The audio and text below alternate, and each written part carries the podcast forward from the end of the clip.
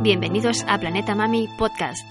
Soy Elisa del blog planetamami.com, un blog sobre crianza y vida en familia que se emite cada jueves a través de Radio Viajera.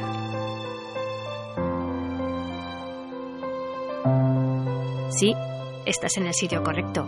Esto es un canal de podcast de viajes y por eso estoy aquí, para contarte cómo disfrutar del viaje más infinito.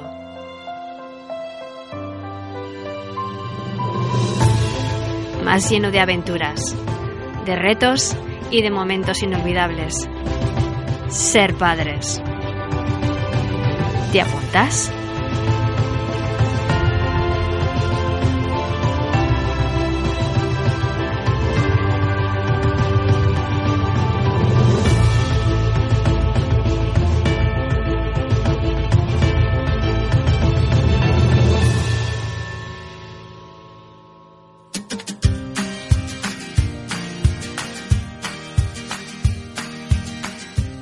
Este episodio, en la sección El post de la semana, recupero un texto que le escribí a mi estrella hace un par de años y al cual tenía muchas ganas de poner voz. Cuando lo escuches comprenderás por qué tenía que compartirlo esta semana. Además, para conmemorar el Día del Libro, te recomiendo un cuento muy especial que toca un tema muy delicado como es hablar sobre la muerte y el duelo infantil con los niños, en la sección Hoy leemos. Y para terminar, en la sección ¿A dónde vamos, mamá? Después de que la semana pasada recorriésemos juntos toda la ciudad de León, continuamos por esta región del norte de España comenzando con un lugar casi de obligada visita como es la cueva de Valporquero. Vamos a descubrir esta maravillosa creación de la naturaleza de la mano de Estefanía Camacho, una de sus guías oficiales y además una gran amiga mía de la infancia. Ella nos ayudará a adentrarnos en esta impresionante cueva de tal manera que parecerá que estamos allí ahora mismo. No te lo puedes perder. ¡Empezamos!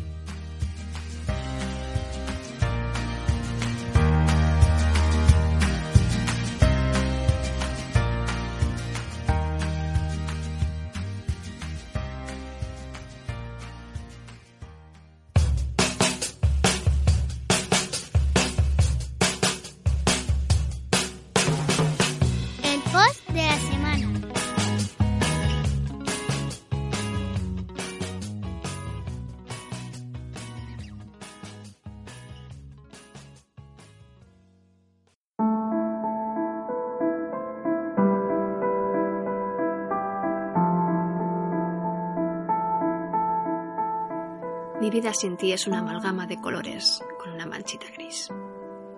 Vivo cada día sumergida en la anestesia de la rutina que me empuja a seguir, edulcorada con las risas y trastadas de tus hermanos, que unas veces me enervan presa del cansancio y otras me alegran porque significan que están llenos de vida. Amor.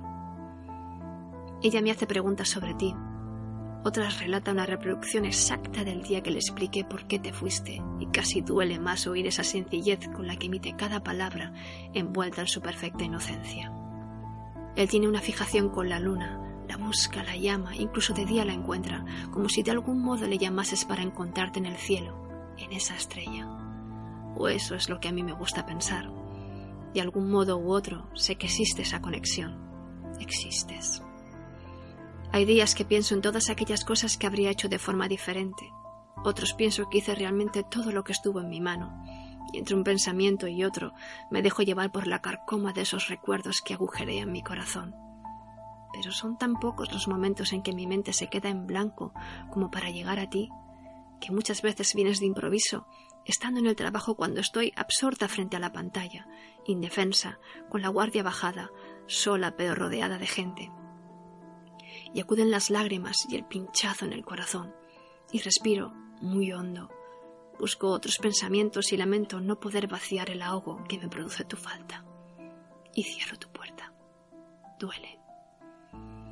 Hay días que tengo subidón y voy diciendo orgullosa que he parido tres hijos hasta que me preguntan por ti y relato tu historia de una forma rápida y sencilla, como quien cuenta la sinopsis de una película que ha visto muchas veces, porque así duele menos pero no a quien la escucha. Voy viendo cómo cambia su gesto y es cuando me doy cuenta de lo grave de mi historia, y cuando me arrepiento de nombrarte presa de mi defecto por quitarle siempre hierro a las cosas para que los demás no sufran. Perdóname si alguna vez prefiero guardarte solo para mí. Hay recuerdos que no todo el mundo puede tolerar, pero yo sé que tú eres mío. Siempre. Vivo presa de un miedo irracional a perder lo que amo, encubierto con sonrisas y bromas para salvar el día y decirle al mundo que yo puedo, aunque a veces no sé ni cómo estoy cuerda. Supongo que es mi manía por hacer creer al destino que todo es posible, incluso superar tu pérdida. Y es cierto, todo es posible, pero que suceda lo imposible también. Y ese pensamiento, esa realidad, me aferra a la tierra y me recuerda que la felicidad es ínfima y fugaz. Y cuando mejor estás, todo puede cambiar. Todo. A veces quisiera entrar en la mente de tu padre para robarle las imágenes que tiene guardadas de ti y recrearme en todos esos detalles que son difusos para mí porque apenas pude contemplarte. A veces pienso que el destino supo hacer su trabajo para que fuese así, porque quizás habría sido más difícil seguir adelante. Quizás. Y me inventé un universo donde poder hablar de ti larga y pausadamente, con detalles, sin miedo a los gestos de compasión, sin necesidad de recibir palabras de aliento o reconocimiento. Solo quiero ser el planeta que te acompañe por ese cosmos donde un 24 de abril decidiste brillar para siempre. Mi estrella.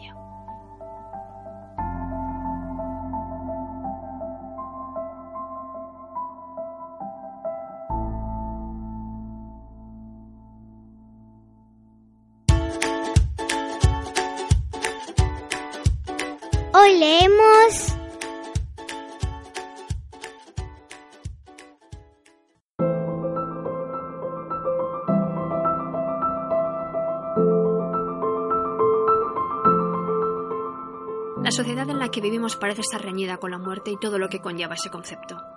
Es curioso cómo algo tan vinculado a su vez a la vida, a nuestro ciclo vital, sea tan difícil de aceptar, sea apartado, sea ocultado. Nos hemos alejado de la muerte como si fuese algo que no va con nosotros, como si fuese algo que nunca va a pasarnos, aunque realmente sabemos que moriremos algún día, pero lo desterramos de nuestra mente. No vaya a ser que por mucho pensarlo vayamos a morirnos antes. Antaño la muerte era algo mucho más normal y aceptado en el día a día. Era un hecho. La falta de vacunas y adelantos en la medicina hacía que fuese el pan de cada día.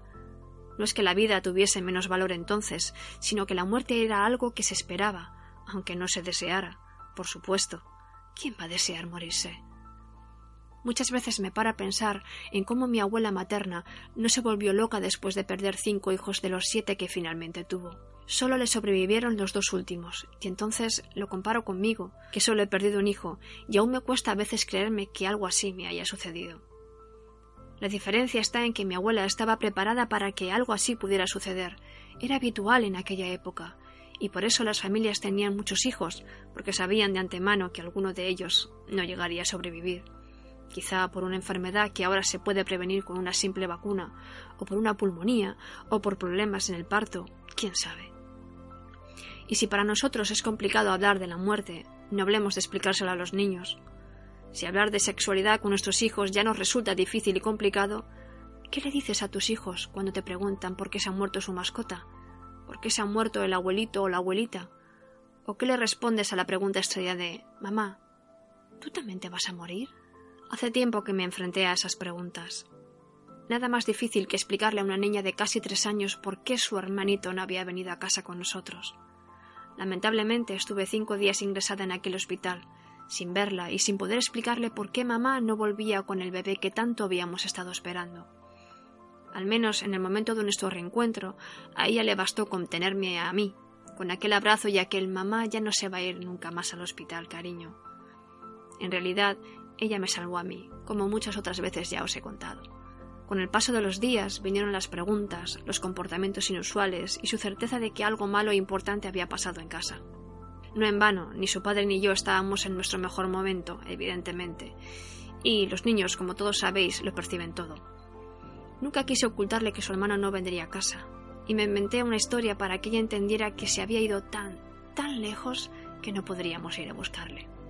Su hermanito se había puesto muy malito y se había convertido en una estrella, la más brillante que veíamos en el cielo, y que desde allí nos daría luz y compañía para siempre.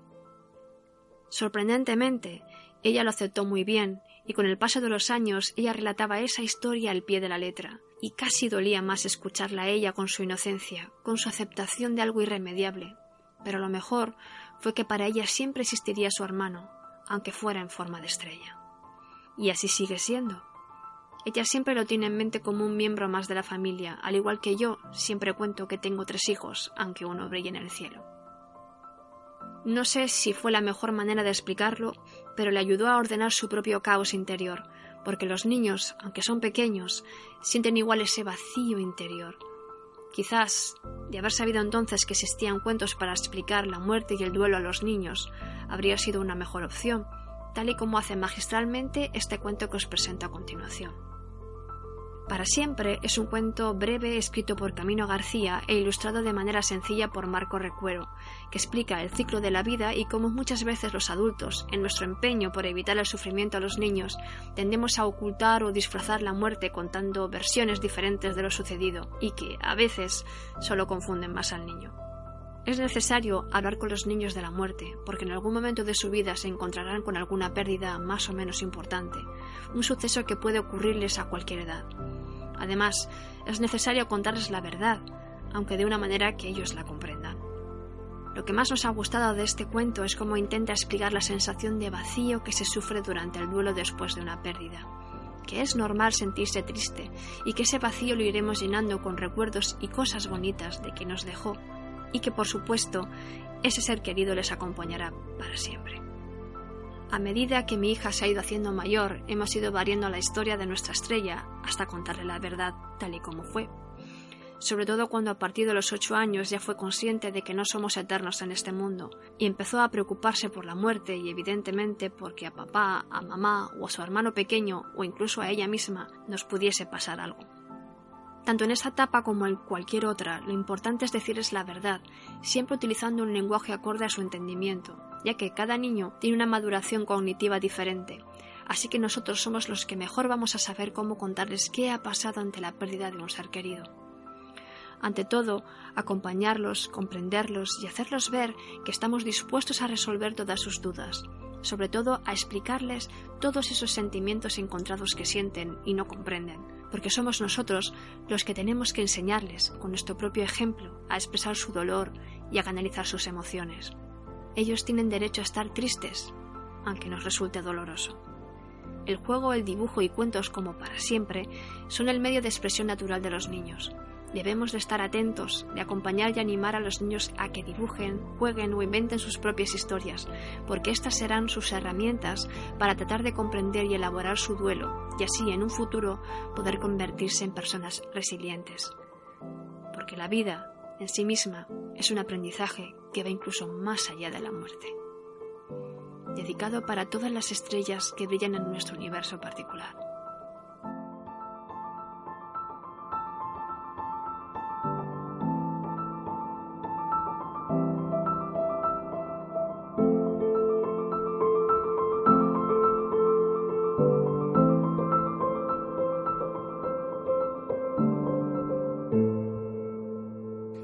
Dónde vamos, mamá?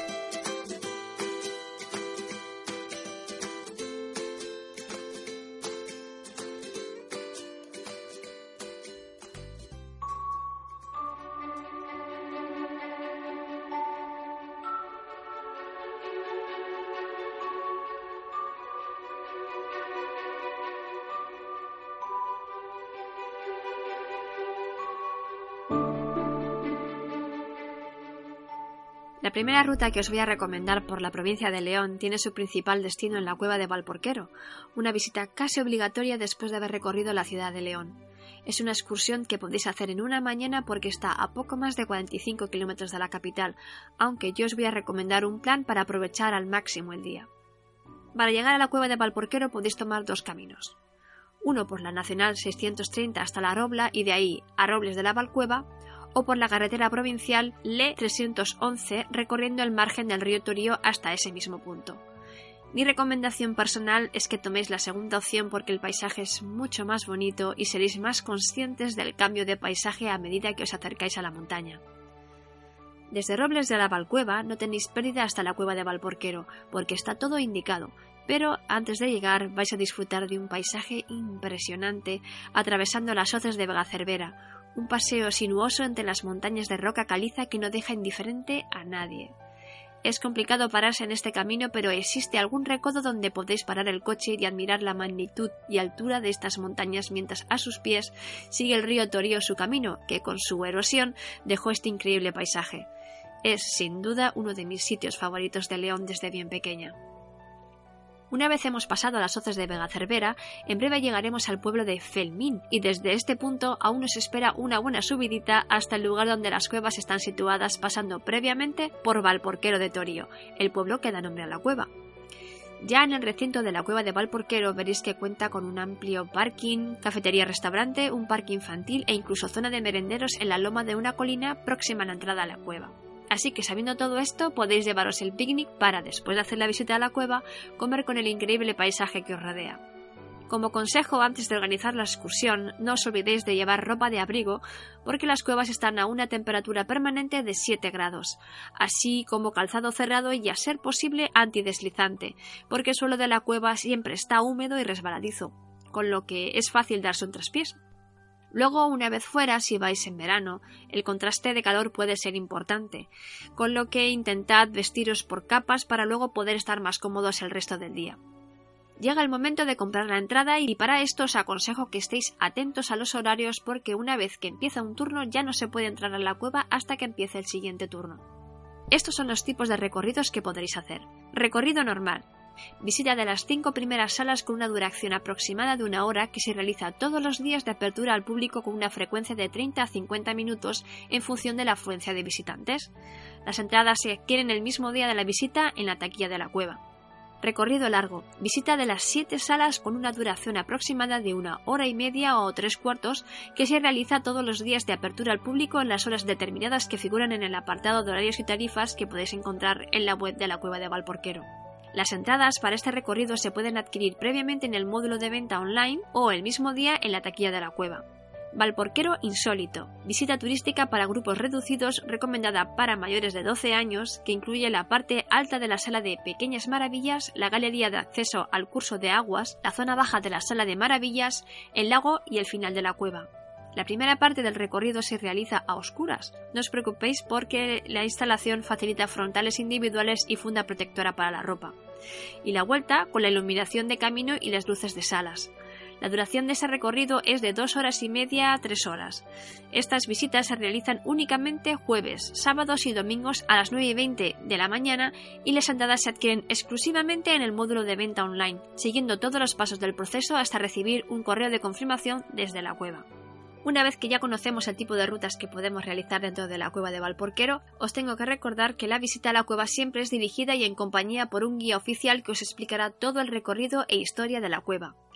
Valorad la edad de los niños para elegir uno de los tres recorridos que previamente os he comentado, aunque yo os recomiendo el recorrido normal, porque es más que suficiente.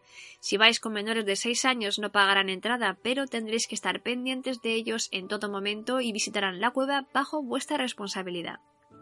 Nosotros fuimos hace unos años con nuestra hija cuando tenía tres años y no tuvimos ningún problema. No hay peligro mientras sigáis las indicaciones del guía y el recorrido establecido, y ayudando al peque a salvar escaleras y cualquier posible resbalón. Nadie mejor que vosotros para valorar si vuestro hijo menor de seis años está preparado para este tipo de visita. De hecho, nosotros aún no hemos llevado a nuestro hijo pequeño porque sabíamos que iba a hacer de todo menos seguir el recorrido.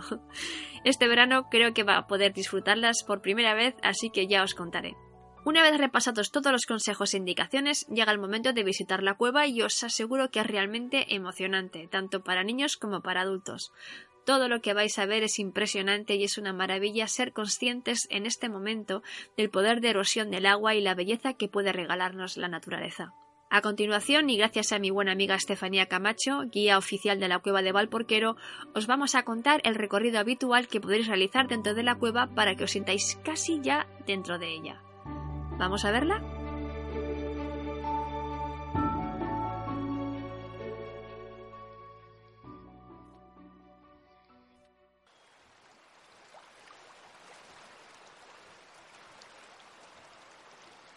Bienvenidos a la cueva de Valporquero.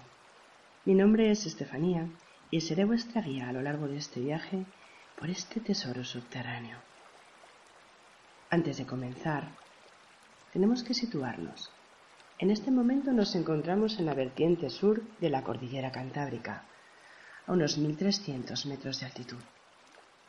Justamente sobre nosotros se encuentra el pueblo de Valporquero, asentado aquí ya desde el siglo XIII, por lo menos, época de la que ya tenemos documentación. Los pobladores de Valporquero posiblemente fueron los que descubrieron esta cueva en la que ahora nos vamos a adentrar. La boca de la cueva, enorme, se ve con bastante facilidad desde el exterior. Así que si bien no sabemos quién fue la primera persona que descubrió esta maravilla, creemos que alguno de los habitantes del pueblo de Valporquero la descubriría por casualidad. Muchos de ellos se dedicaban al ganado, así que es fácil oír muy a menudo la leyenda del pastor. Sin embargo, no tenemos documentación exacta y, como digo, quién fue la primera persona que descubrió este tesoro subterráneo. La cueva de Valporquero se forma en un sistema kárstico, en la caliza. La caliza, aunque a simple vista puede parecer una roca muy dura y muy compacta, en realidad no lo es tanto. Es porosa, filtra el agua y se comporta como una gran esponja que absorbe todo el agua del exterior. En este caso será el arroyo Valporquero que entra justamente por la boca de la cueva el que durante siglos escabe la caliza hasta crear las galerías que nosotros a continuación iremos descubriendo. Por otro lado, el agua de la lluvia, el agua de la nieve que se queda en la superficie también se filtra al interior dando lugar a las formaciones, a los diversos espeleotemas que también iremos encontrándonos a nuestro paso. La cueva tiene más o menos un millón y medio de años, quizá pueda parecernos mucho tiempo, pero sin embargo es una cueva muy joven y además es una cueva que está viva. Y decimos esto porque el agua se sigue filtrando, así que el proceso de formación continúa. Sin embargo, este proceso es muy lento y a ojos del ser humano es imperceptible. Para hacernos una idea, un centímetro cúbico de estalactita, más o menos el tamaño del dado de parchís, tarda en formarse entre 70 y 100 años aproximadamente.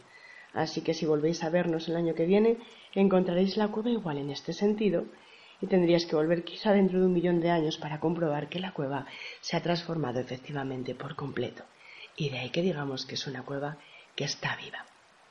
La cueva de Valporquero tiene varios niveles y nosotros en este recorrido vamos a descubrir el nivel superior que se corresponde con el curso original del río. Hay tres formas distintas de descubrir este primer nivel, tres tipos de visita diferentes. El llamado recorrido normal o recorrido corto, en el que veremos cinco de las siete salas que tiene la cueva, que dura una hora aproximadamente en el que recorreremos un kilómetro seiscientos metros entre ida y vuelta. El llamado recorrido largo, en el cual vamos a ver las siete salas que tiene la cueva, dura más o menos una hora y media y recorreremos unos dos kilómetros cuatrocientos metros entre ida y vuelta. Y por último, el llamado Valporquero Insólito. Valporquero Insólito es un recorrido que nace hace dos años con motivo del 50 aniversario de la apertura de la cueva en este recorrido haremos la ida a oscuras, equipados con frontales, y la vuelta con luz, tratando de ponernos en la piel de los primeros exploradores, aquellos que entraron allá por los años 20 sin las facilidades, obviamente, que tenemos hoy, es el acondicionamiento que hoy nos facilita el camino por esta gruta. El recorrido de Valporquero insólito dura aproximadamente unas dos horas y media y además de las siete salas visitaremos tres zonas que estaban cerradas al público hasta hace un par de años.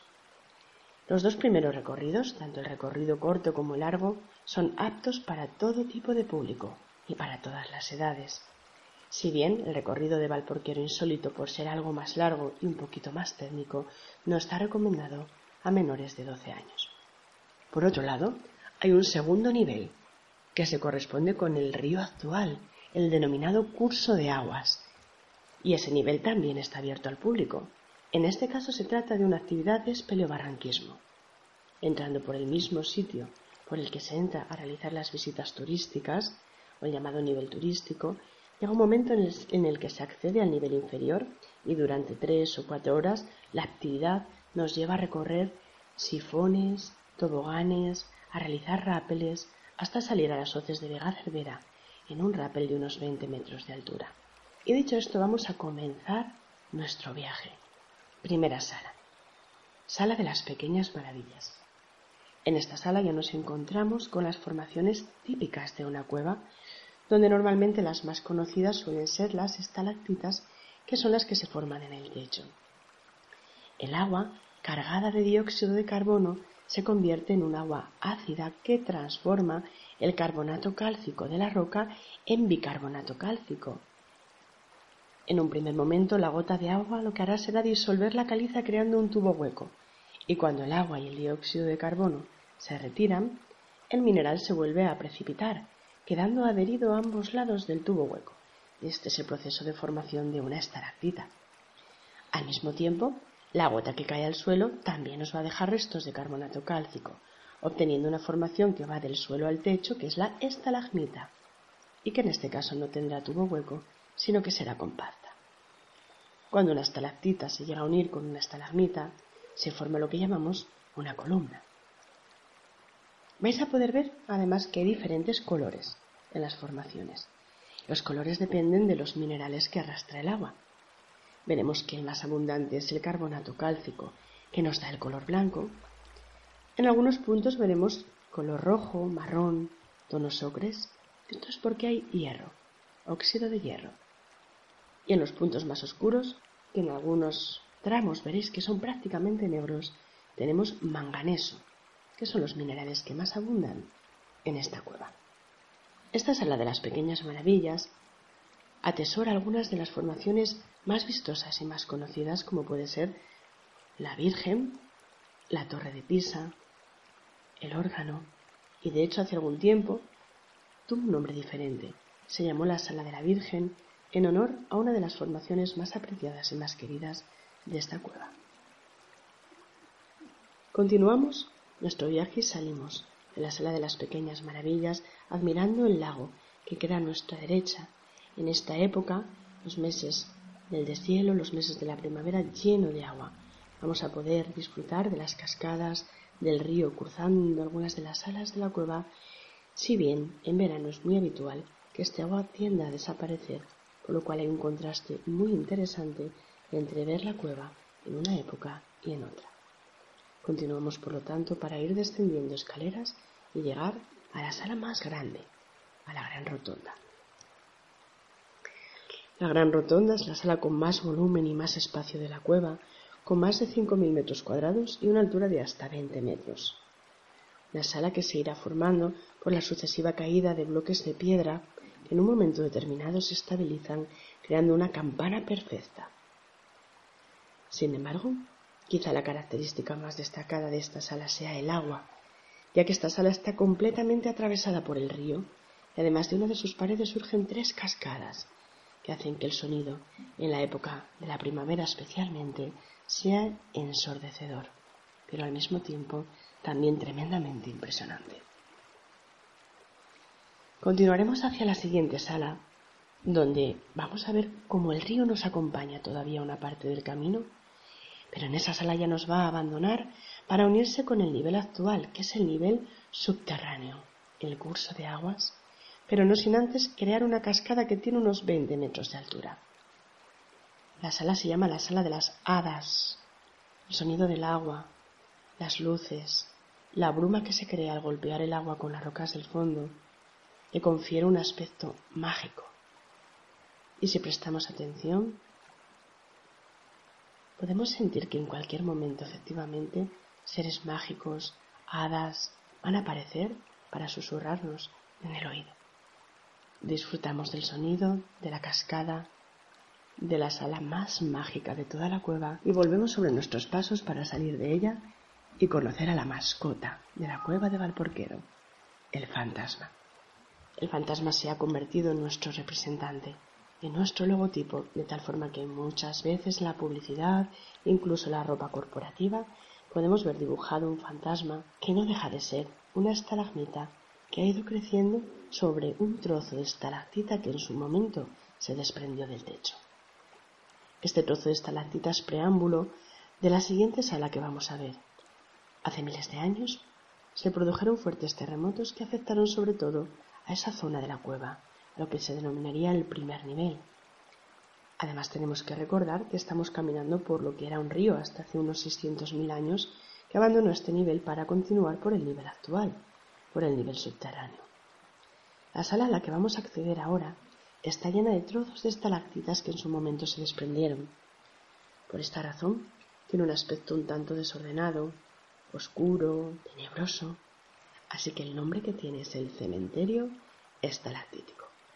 Atravesaremos el cementerio, podremos ver que sobre los fragmentos de estalactitas caídas hace miles de años, nuevas formaciones están abriendo paso, jóvenes estalagmitas, ya que como decíamos al inicio, la cueva está viva y la filtración del agua de lluvia y nieve permite que el proceso de formación continúe aunque el río haga muchos años que haya abandonado este nivel. Continuamos para llegar ahora a la sala más larga de la cueva, a la Gran Vía. La Gran Vía tiene una longitud de 250 metros aproximadamente. Es una galería, es un corredor que en algunos puntos casi alcanza los 40 metros de altura, por lo cual puede resultar bastante impresionante. Las paredes que conforman esta sala están completamente verticales. Nos permiten ver cómo el río discurría siguiendo la estratificación de la montaña. Podemos ver cómo el agua ha ido erosionando las paredes de formas muy distintas según las zonas, ya que tenemos que tener en cuenta que la caliza no es igual de dura en todas sus zonas. En algunas partes veremos que el agua dejó prácticamente intacta la parte más dura del estrato mientras que el espacio que hay entre un estrato y otro contiene más arena, contiene más arcillas, es más blando, y el agua, al pasar por esas zonas, consiguió deshacerlo, creando la inmensa galería que hoy nosotros estamos recorriendo. Además, es importante saber que estas paredes en su origen eran estratos marinos. Esto quiere decir que se formaron en el fondo del mar y tienen unos 325 millones de años. Esta caliza se forma porque los restos de animales marinos que van muriendo se depositan en el fondo del mar. Los caparazones, los esqueletos, tienen carbonato cálcico.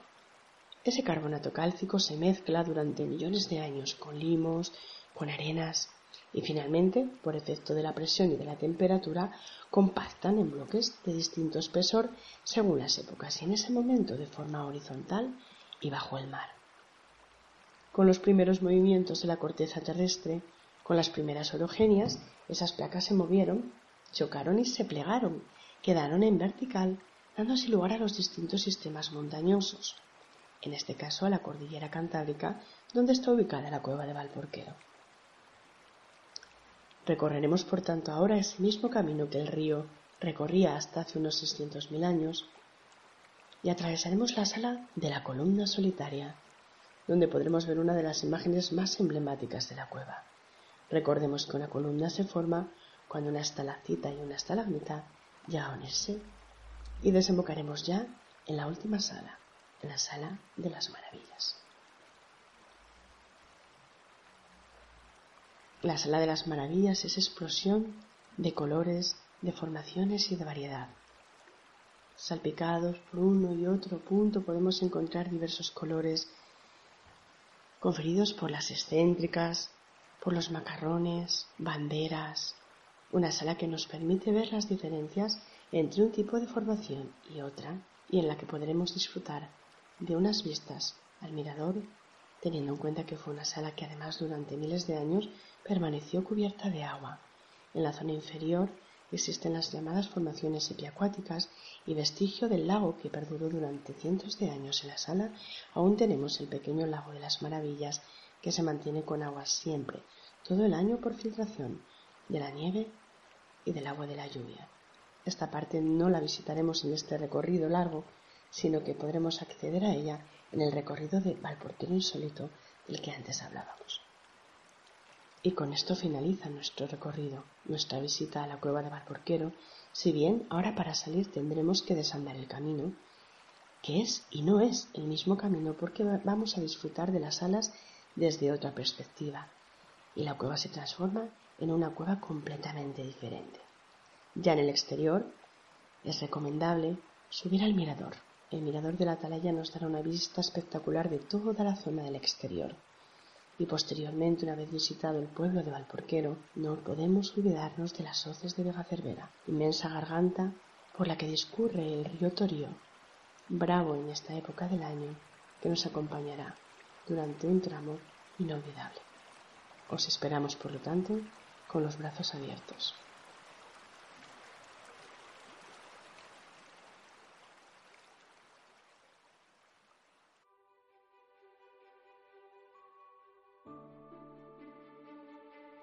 ¿Qué os ha parecido? Impresionante, ¿verdad? Si queréis ver las fotos de todo el recorrido que os acaba de relatar Estefanía, podéis pinchar el enlace del post sobre la cueva de Valporquero que encontraréis en la información de este episodio. Ah, pero esto no se acaba aquí. Como ya os he contado al principio, podéis seguir disfrutando de este día de montaña y naturaleza el resto del día, o si no habéis traído picnic, mejor os anotáis este otro consejo muy gastronómico que os propongo a continuación. Mi propuesta, y el plan habitual que solemos hacer nosotros es, una vez acabamos de hacer la visita a la cueva, ir a comer a Casa Ezequiel en Villamanín, un restaurante de carretera cerca del límite con Asturias que no todos los turistas conocen, pero que si lo descubren siempre recordarán. Si queréis disfrutar de la gastronomía leonesa a un precio irrisorio y con raciones muy generosas, este es vuestro sitio. Hacedme caso y simplemente pedid el menú del día, ya me contaréis ya. Espero vuestras fotos. Un abrazo y nos vemos en el próximo episodio.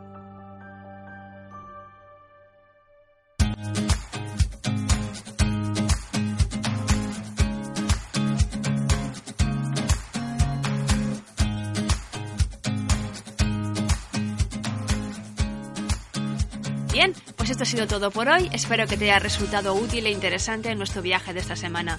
Recuerda que puedes descargarte este podcast desde las plataformas de iTunes y iBooks para escucharlo donde quieras y cuando quieras, así como dejarnos tus comentarios y sugerencias para el programa en el chat de la aplicación. Además, puedes suscribirte a Radio Viajera para que te llegue una notificación cada vez que lancemos un nuevo episodio. También puedes seguirnos en nuestras redes sociales y blogs donde compartiremos mucho más contenido tanto en radioviajera.com como en planetamami.com. Y como no, si te gusta, compártelo con tus amigos y familiares. Gracias por escucharnos y te esperamos en el próximo episodio. Hasta pronto. Nos vemos por la galaxia.